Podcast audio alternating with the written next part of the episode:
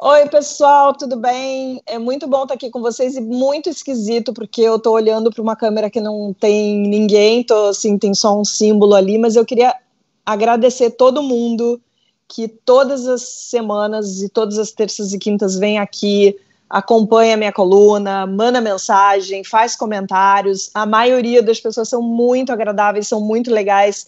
Eu já começo a reconhecer pelos nomes, pelas carinhas ali é, os haters também, porque vocês sabem que eu leio os comentários, mas eu vim aqui para, enfim, comemorar centé essa centésima coluna nesse ao vivo que a gente está fazendo, e eu quero comentar um pouco das colunas, da, das colunas não, dos assuntos do dia, que vocês sabem que eu estou sempre de olho, e também para responder algumas perguntas que as pessoas foram mandando ao longo de, do, do dia de hoje, desde que a gente é, postou lá nas redes sociais que eu ia estar aqui para conversar com vocês.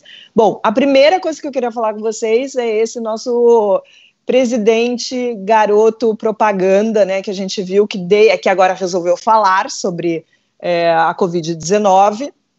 Todo mundo sabe que uh, alguns meses, quando aquela comitiva é, brasileira voltou dos Estados Unidos, muita gente tava, testou positivo para o Covid-19 e Bolsonaro não. Virou aquela novela, a gente vive uma novela mexicana, e como eu sempre digo na coluna de TED, a gente não morre, cada dia era um capítulo. Uh, e muita gente lá atrás já começou a duvidar do que de fato estava acontecendo na saúde do presidente, porque ele não queria mostrar os exames, isso foi parar na justiça, o jornal Estado de São Paulo entrou na justiça querendo ver é, de fato o, o, resultado ali, querendo saber se o presidente estava ou não. Muita gente contestando o que, que interessa se o presidente está doente ou não está, mas isso é de fato um assunto que interessa ao Brasil todo. E isso foi parar no STF, ele teve que mostrar o exame, o exame veio positivo, aliás, foram três exames, e se vocês se recordam, de novo, vamos lá puxar pela, pela nossa memória, é, ele usou três pseudônimos. Ok, vida que segue, vamos para, o próximo, para a próxima crise, não é nem o próximo capítulo, vamos para a próxima, para, para a próxima crise, o tempo passa. De repente, Bolsonaro vem dizer que teve alguns sintomas da Covid, teve febre, não se sentiu muito bem, isso foi agora no final de semana, e aí armou um circo para mostrar é, o resultado do exame dele. Dessa vez não teve nenhum problema, ele não teve, é, enfim, foi lá, mostrou, tem lá o, o, o, a logo do laboratório, mas com o nome dele, Jair Messias Bolsonaro. Vamos lembrar que a justificativa que ele usava era de que, por questões de segurança, ele usava pseudônimos ainda antes de ser presidente da República vai entender. Tem, tem pessoas que falam assim, como é que, por que, que ele mudou de atitude, por que, que ele mudou de protocolo, porque isso, né, por questões de segurança, você segue alguns protocolos. Então, por que, que ele mudou de protocolo? Não dá para saber, gente, não dá para entender como é que funciona a cabeça de Jair Bolsonaro. A questão é que ele armou esse circo, tirou a máscara, é, colocou inclusive em risco ali os repórteres que estavam cobrindo aquele, aquele momento e aproveitou para fazer o que ele tem feito desde sempre, que eu sempre converso com vocês, que é criticar governadores e prefeitos para dizer que a culpa é toda de governadores e prefeitos e que o governo federal está fazendo, enfim, a, melhor coisa possível, é, e para fazer propaganda de um remédio que não tem comprovação científica. Bolsonaro, desde então, não para de falar da hidroxicloroquina e num dos episódios mais bizarros e patéticos da nossa, da, da, da nossa, do nosso momento de redemocratização, ele está sentado atrás de uma mesa e começa a falar que ele tomou hidroxicloroquina, que ele está ótimo, que no final de semana ele tinha alguns sintomas, mas que olha como ele está ótimo e tal. Ele parecia ali um vendedor de facas guinzo, eu não sei se é da época de vocês, é da minha, facas guinzo que furavam as meias vivarina foi realmente esquisito. O que, que a gente tira de tudo isso? Fica cada vez mais difícil acreditar no que o presidente da República fala, e não só por conta desse episódio do exa dos exames da Covid, desse histórico do presidente com a doença, mas porque realmente existem dados, eu sempre gosto, eu sempre indico para vocês aqui a agência aos fatos, que faz um levantamento das falas do presidente, e desde que ele assumiu em janeiro do ano passado, de 2019, ele já soma quase 1.400 falas que são ou mentira ou que são distorcidas. Então, assim, o que, que a gente tem na presidência? Basicamente, um mitômano. Fica difícil acreditar nessa figura lá, fica difícil acreditar em qualquer coisa que está sendo feita na presidência. Outro assunto, e eu quero ah, já, é, eu quero pular, que eu quero responder várias perguntas que vocês mandaram, mas outro assunto, o assunto do dia, é a prisão domiciliar do Fabrício Queiroz. O Fabrício Queiroz foi para casa. Agora, o que chama atenção é essa decisão desse juiz do STJ. Ele já concedeu a prisão domiciliar para Márcia Queiroz, que é a mulher do Fabrício, mas ela está foragida. É, o Estadão, o jornal Estado de São Paulo, foi consultar algumas pessoas do tribunal e está todo mundo tipo de queixo caído, não está acreditando que esse tipo de é, que esse tipo de coisa tenha sido feita, porque realmente é considerado raro. É, entre outras coisas, porque como é que você concede, concede prisão domiciliar para uma pessoa que está foragida? Você só concede prisão domiciliar, entre outras coisas, porque você sabe que aquela pessoa estará lá naquele lugar em casa é, e sabe onde essa pessoa poderá ser encontrada. Então, ficam muitas questões no ar. Por que isso aconteceu? Por que esse juiz teve essa atitude? Eu vou ler aqui o nome dele para vocês. Vou colar, gente não sei de cor, porque essa notícia saiu agora há pouco. É o presidente do é, Superior Tribunal de Justiça, do STJ, como eu falei anteriormente, que é o João Otávio de Noronha. Então, ele concedeu essa prisão domiciliar aí e está sendo duramente criticada. Entre outras coisas, aqui os pares dele, né, outros juízes, estão falando o seguinte: que é uma decisão absurda, teratológica, uma vergonha muito rara, um disparate. Essas foram, foram alguns dos, dos termos usados por outros ministros do STJ e essa decisão talvez seja contestada. É, como eu sempre digo, gente, de tédio a gente não morre. Então, assim, o que vale hoje, o que a gente está vendo hoje no noticiário, pode ser que amanhã não, não valha mais. E eu quero agora responder algumas perguntas que as pessoas mandaram. Vamos lá, tem gente aqui mandando várias coisas. Eu vou pegar algumas que mandaram da internet mais cedo e outras que estão sendo mandadas agora para quem está acompanhando o programa agora. Espera aí. Ó, a Regina Guerra, ela manda o seguinte comentário. É, parabéns, acompanho você em todas as edições do My News, ia falar todas as decisões do My News. A gente fala tanto de justiça que já é decisão, mas a gente não decide nada, a gente só comenta. Sou uma mulher de esquerda, mas sou fã do jornalismo e de boa. Ela, ela, ela escreveu boa inflamação, mas deve ser boa informação. Gostaria de deixar uma pergunta como trabalhar e comentar a notícia sendo isenta, gente, eu pulei aqui, sendo isenta, ou seja, não deixando que suas convicções falem mais alto do que a verdade da notícia. É, Regina, é um, é um exercício diário. Claro que eu tenho as minhas convicções, claro que eu tenho algumas bandeiras, tem algumas que, inclusive, eu de fato levanto, eu falo a favor dessas bandeiras, mas eu acho que o papel do jornalismo é ser crítico a qualquer governo, é, independentemente de qualquer governo. Então, assim, quando o presidente Temer, que foi o que antecedeu o Bolsonaro, estava lá, eu era crítica ao presidente Temer, inclusive ao fato, a como ele foi parar naquele governo. É, quando a presidente Dilma estava lá, eu também fui muito crítica a várias coisas que aconteceram, enfim, no, em todo o histórico dos governos petistas. Eu comecei a, a acompanhar a política e falar mais de política quando Dilma já era presidente. Então, assim, lá atrás, quando Lula era presidente, eu não, eu não estava ali nessa linha de frente do, dos comentários.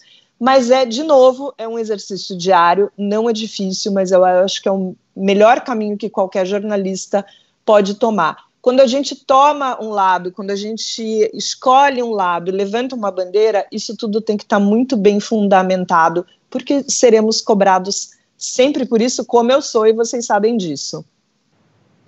O Zigfredo Souza fala: parabéns, vida longa à coluna. É só, enfim, um, um parabéns aqui, obrigada a você. A Cláudia Aqui, deixa eu pegar aqui. A Cláudia Assunção. Parabéns, Marilis. Minha pergunta para você é sobre a depressão na quarentena. Como lidar com tanta demanda e ficar sã, ainda mais tendo que ficar linda na tela do computador? Cláudia, eu obrigado pelo linda, mas assim, tá difícil, eu tô louca para cortar o cabelo. Vocês sabem, eu fico, eu sempre reclamo com vocês aqui que meu cabelo tá uma loucura.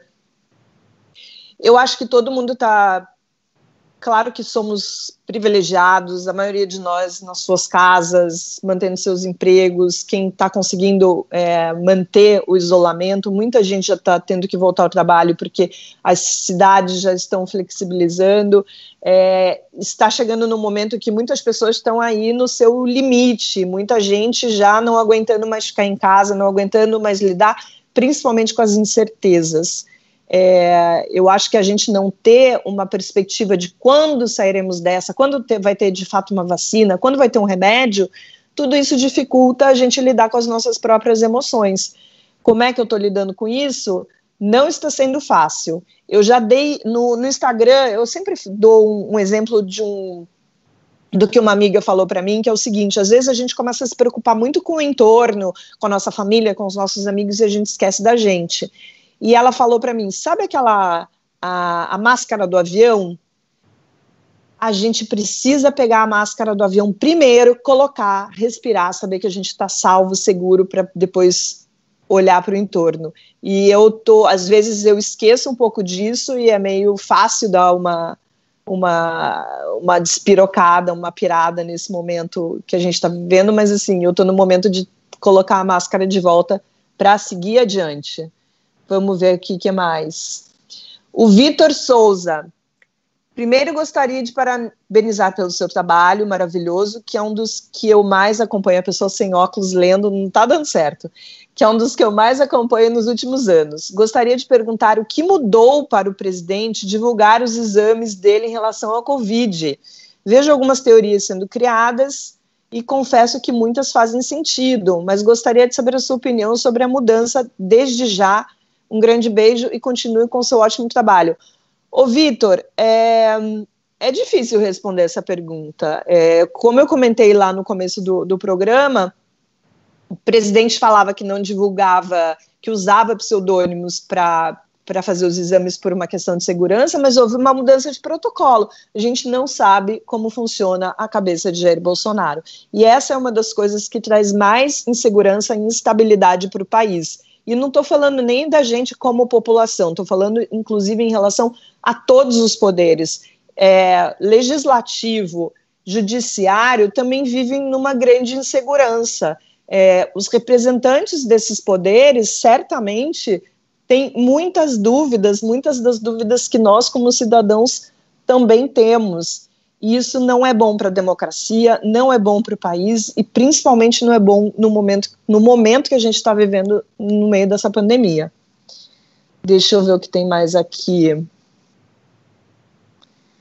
É, a, a Lilique Soares. Marilis, é, suas avaliações são muito completas e profundas. Obrigada, Lilique. Pergunta: você acha que o brasileiro aprendeu com essa experiência, o governo Bolsonaro, e escolherá melhor nas próximas eleições? Ou, na sua opinião, a polarização vai aumentar ainda mais? Tem certeza que é que eu responda o que eu realmente acho? Eu acho que a gente ainda vai, vai. Não é o que eu quero. Eu gostaria realmente que o brasileiro se entendesse que precisamos ter pessoas competentes de verdade, não ficar comprando discurso de ódio contra isso ou contra aquilo, mas assim, tínhamos na, na última eleição outras alternativas que não apenas é, essas que polarizaram a, a votação, que era Jair Bolsonaro e Fernando Haddad do PT, que tinha uma grande rejeição, sabemos disso e sabemos que continua tendo. Tínhamos vários outros candidatos. Por que optamos por isso? Eu acho que é isso que o brasileiro precisa começar a pensar. Se vai haver uma mudança em 2022, é cedo ainda para eu conseguir te dizer o que eu acho. É, infelizmente, eu acho que as pessoas ainda estão pensando muito com o fígado, o que é um problema e sempre uma grande armadilha. Vamos ver, que mais? Gente, bom esse programa ao vivo, né? Mas eu não tô vendo, eu não tô vendo os comentários aqui. Ah, não, tem a Bia tá me mandando aqui. Peraí. Ó, o João Manete tá mandando parabéns, Marilis, obrigada, João.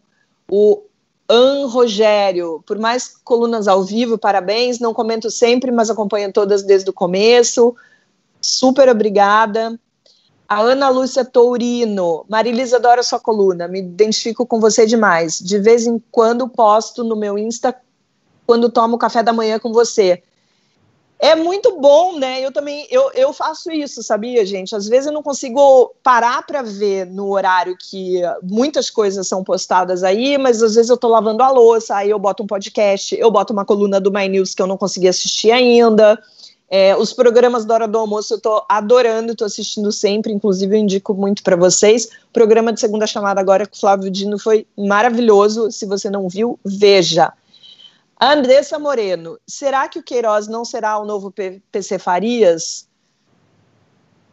Nossa, Andressa, é difícil responder isso, mas assim, é, o próprio ACF, é, que era advogado do, da família Bolsonaro, fala que o Queiroz está correndo risco de morte. Então, não dá para a gente responder, mas assim, tudo, tudo pode acontecer. Né? Se o próprio, se, o próprio, se a própria figura central dessa história toda que a gente está vivendo, ainda está vivendo, que é o advogado que era da família, que, que era da família, agora parece que não é mais, ainda que ele, cada hora eles dizem uma coisa.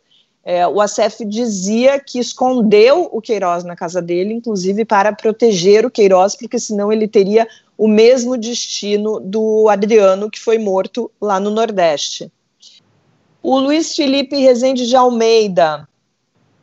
Marilis, o que achou do artigo do Schwartzman? Parabéns pelos 100 vídeos.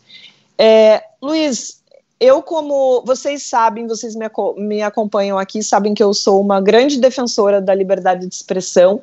Eu acho que as pessoas têm direito de dizer o que elas pensam.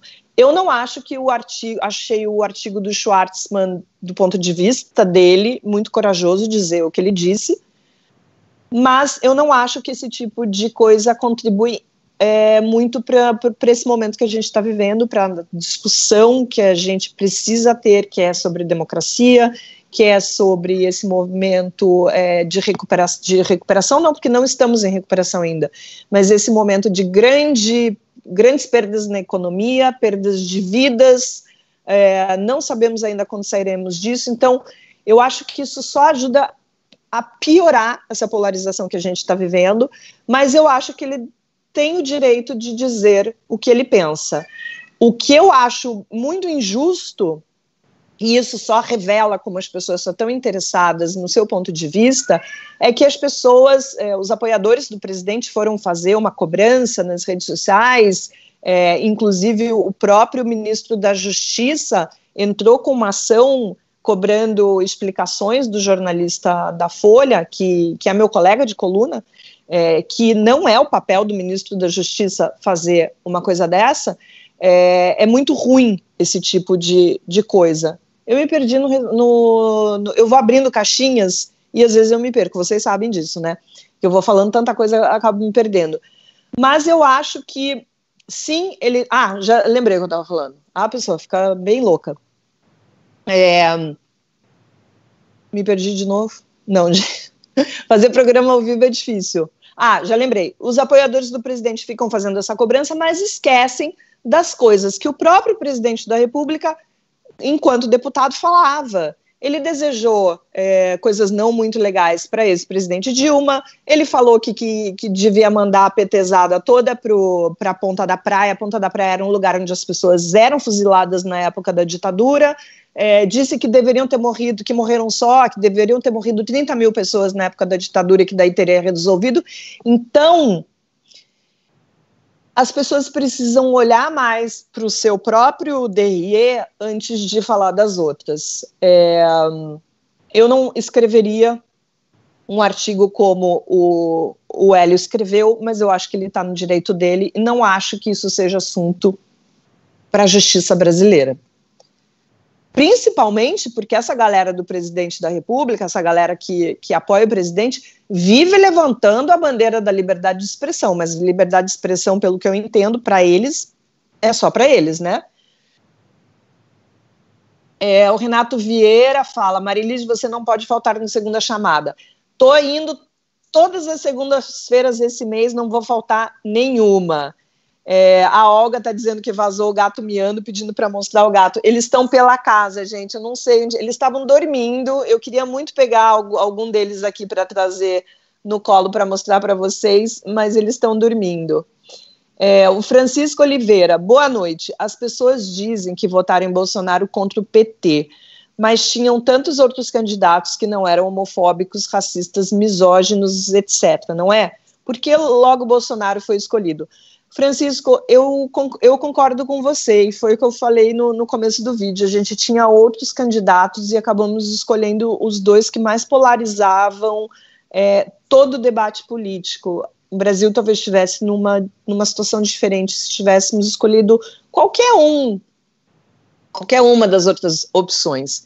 Eu não, não acredito de verdade. Tem gente que fala todas as pessoas que votaram no Bolsonaro são iguais a ele eu não acho que a, a vida seja uma matemática tão simples, eu não acho que o raciocínio seja tão, tão básico assim. Eu acho que existia um sentimento antipetista muito grande, de verdade, como a gente vê, a gente viu algumas pesquisas, inclusive, alguns vídeos sendo feitos com pessoas bolsonaristas arrependidos, dizendo é, que estão profundamente arrependidos de terem votado em Jair Bolsonaro, mas quando essas pessoas são perguntadas se numa próxima eleição, de novo, as opções fossem Bolsonaro e PT, essas pessoas dizem que não votam no PT. Talvez elas anulassem o voto, mas não votam no Partido dos Trabalhadores. Estou falando dos, desses bolsonaristas, não estou falando como um todo. É, também já vi pessoas com um grande sentimento antipetista diante de tudo isso que a gente está vendo agora, dizendo voto inclusive no PT, até no PT, não quero nem saber, Bolsonaro nunca mais. Mas eu não tenho essa visão. Não acho que todas as pessoas que votaram em Bolsonaro são homofóbicas, machistas, racistas. Eu acho que essas pessoas ficaram muito cegas e foram é, encantadas ali, foram levadas pelo canto da sereia. Qual era o canto da sereia? Era a pessoa que estava gritando mais alto contra o PT. Eu escrevi uma coluna na Folha de São Paulo dizendo que o Bolsonaro ganhou a eleição no grito. E foi isso que aconteceu. Ele ganhou a eleição no grito. Era ele que ia lá e gritava. Ele não tinha plano de governo, ele não debatia, ele não tinha propostas é, para a maioria das áreas. Ele tinha alguns, tinha.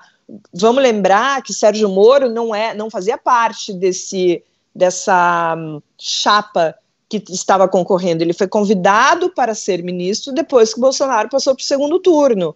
É, então, assim, ele tinha ali o Paulo Guedes, que sim deu uma foi uma, uma âncora é, bastante importante no meio empresarial do mercado do mercado amigo da nossa da nossa Mara Luque, mas assim é, ele não tinha plano de governo, ele não tinha grandes propostas, ele não tinha grandes soluções para o que o Brasil precisava, mas ele era o candidato que gritou mais alto contra o grande oponente, que era o PT. E foi assim que ele ganhou a eleição. E essas pessoas, parte dessas pessoas que acabou votando, votando nele, simplesmente fez de conta que todos esses absurdos, e eram grandes absurdos que ele falava, não eram tão importantes. E a gente vê que são, né?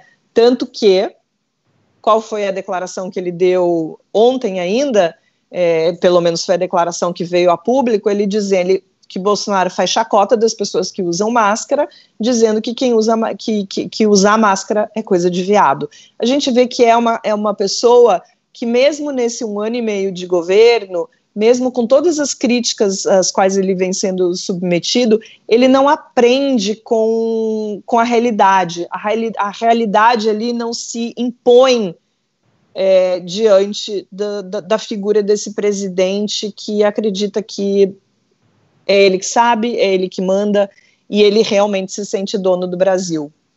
Tem mais alguma? É, o Gabriel Collin, no, no tempo, acho que é no tempo do PT, a crítica era raivosa. Hoje é paz e amor. Você acha mesmo, o Gabriel, é, os bolsonaristas odeiam os jornalistas, acham que os jornalistas são cruéis, que procuram, é, que criticam absolutamente tudo, que tudo é motivo para questionar a conduta e o que acontece nesse governo, e esse governo tem tudo para ser criticado, porque, como eu falei, até hoje, na época da eleição, não tinha proposta, a gente continua sem propostas, sem grandes feitos, sem grandes mudanças, estamos completamente à deriva. É, talvez seja uma impressão que você tenha. Agora, eu vou ser muito sincera com você. Às vezes eu percebo uma cobrança muito grande de pessoas que vêm falar: onde estava você na época que o PT. Nananana? Eu só tenho para falar: eu estava trabalhando e você não estava lendo o jornal. Porque as pessoas. O PT foi muito criticado, inclusive. É, petistas e apoiadores do, do, do partido foram, foram sempre muito críticos ao, jorna, ao jornalismo, chamavam jornalistas de a, os, os veículos de vocês deve, talvez não saibam disso, mas chamavam os, os, os veículos oficiais, né, a imprensa oficial de partido da mídia golpista, porque, enfim, pelas críticas que eram feitas é, ao PT. Mas enfim, ó, a Bia já está me puxando a orelha, dizendo que é para eu ir encerrando, agradecendo todo mundo, e eu obedeço muito a Bia.